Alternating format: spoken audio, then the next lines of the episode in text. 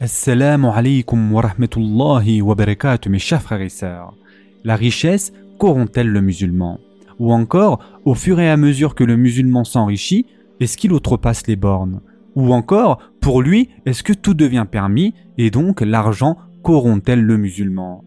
Mes chers frères et sœurs, les différentes époques durant lesquelles l'islam était bien compris et dûment pratiqué constituent la meilleure réponse à toutes ces critiques. Par exemple, la période de deux ans et demi, durant laquelle se déroula le califat de Omar ibn Abdelaziz, et les trois premiers siècles de gouvernance de l'Empire ottoman sont les meilleures réponses à ces critiques extérieures. Malgré leur haut niveau de bien-être, leur aisance et leur confort, les gens ne seront pas corrompus, avares ou outranciers si leurs cœurs sont suffisamment bondés du sentiment de piété. Ils feront tant d'œuvres charitables qu'en fin de compte, il sera très difficile de trouver dans leur communauté des pauvres à qui donner la zekat. Et de même, face aux critiques internes, on peut citer en exemple les trois derniers siècles de règne de l'Empire ottoman, durant lesquels l'enthousiasme de l'effort et du combat dans le sentier d'Allah commença à s'estomper dans le cœur des croyants, et donc ils commencèrent à courir après les jouissances mondaines. Alors Allah commença à leur retirer progressivement ses largesses et ses bénédictions.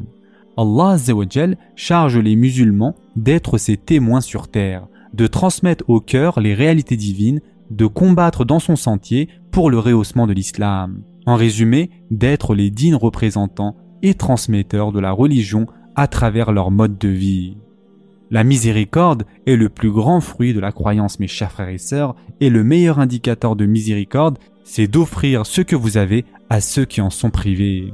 Si cette mission est bien comprise et bien remplie, il n'y aura pas de crise économique ni sociale. Et dans une telle société de miséricorde engendrée par l'exécution de cette tâche divine, même si la sécheresse, la famine et les catastrophes naturelles sévissent, une atmosphère d'agitation et de chaos ne se produira point. Mes chers frères et sœurs, durant la dernière période de règne de l'Empire ottoman, il y eut une terrible famine en Anatolie orientale, à la fin du XIXe siècle. Dans ces circonstances, les Britanniques envoyèrent un espion dans la région pour déterminer s'il pouvait déclencher une rébellion contre les Ottomans en raison de cette famine.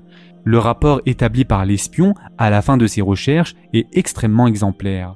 En effet, il écrit ceci dans son rapport. Ici, il y a certes la famine, mais les gens ne sont pas affamés, car ils s'entraident et s'occupent les uns des autres. C'est pour cela que la famine ne se dégénère pas en faim collective. Ainsi donc, il s'avère impossible de déclencher une rébellion en se basant sur la famine dans une telle communauté solidement structurée.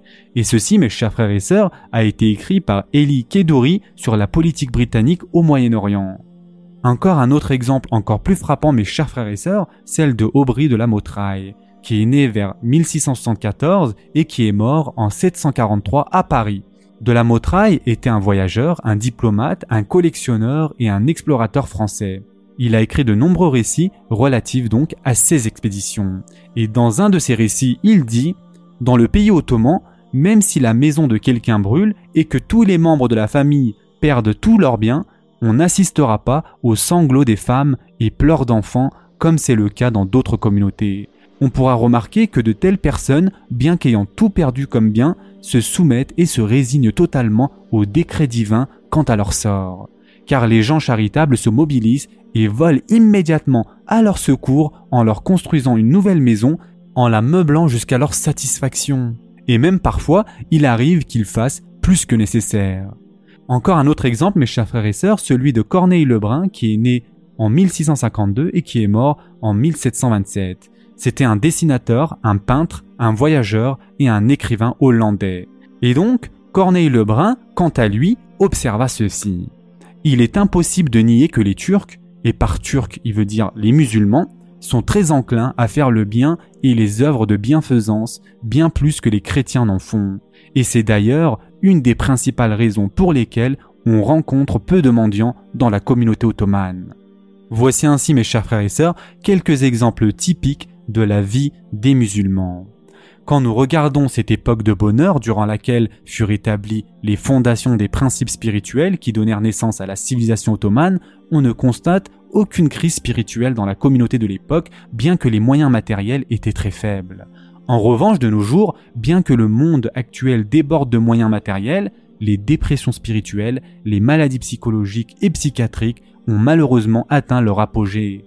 Cela s'explique simplement par le fait que l'ambition de gagner toujours plus a poussé à la cruauté, et que l'enthousiasme de satisfaire les désirs insatiables de l'âme a fait des hommes des êtres monstrueux sans aucune vergogne, chez qui le sens du partage disparaît progressivement et les notions de tolérance et de générosité ont atteint le point zéro. Mes chers frères et sœurs, Ali ibn Abi Talib a déclaré Entre deux bienfaits, je ne sais pas lequel me rend le plus heureux. Le premier est que quelqu'un vienne me voir avec l'espoir que je répondrai à ses besoins et qui me demande sincèrement de l'aide. Le second est qu'Allah accomplisse ou facilite par mon intermédiaire la concrétisation du désir de cette personne. Je préfère soulager la gêne d'un musulman plutôt que de posséder un monde plein d'or et d'argent.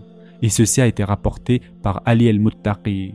Mes chers frères et sœurs, Lorsque les cœurs sont endurcis par les jouissances mondaines au point de mettre les réalités de l'au-delà au second plan, les hommes deviennent des créatures usurpatrices, impitoyables et dépourvues de tout sens de justice et de loi. Pour comprendre cette réalité, il suffit simplement d'observer les humains de notre monde actuel. Et enfin, pour terminer, mes chers frères et sœurs, la mentalité capitaliste, ennemie cruelle des valeurs spirituelles, a fait du pouvoir matériel une idole au point de pousser les hommes à l'adorer. Ce sera tout pour aujourd'hui. En attendant, prenez soin de vous mes chers frères et sœurs et à très prochainement, Inch'Allah.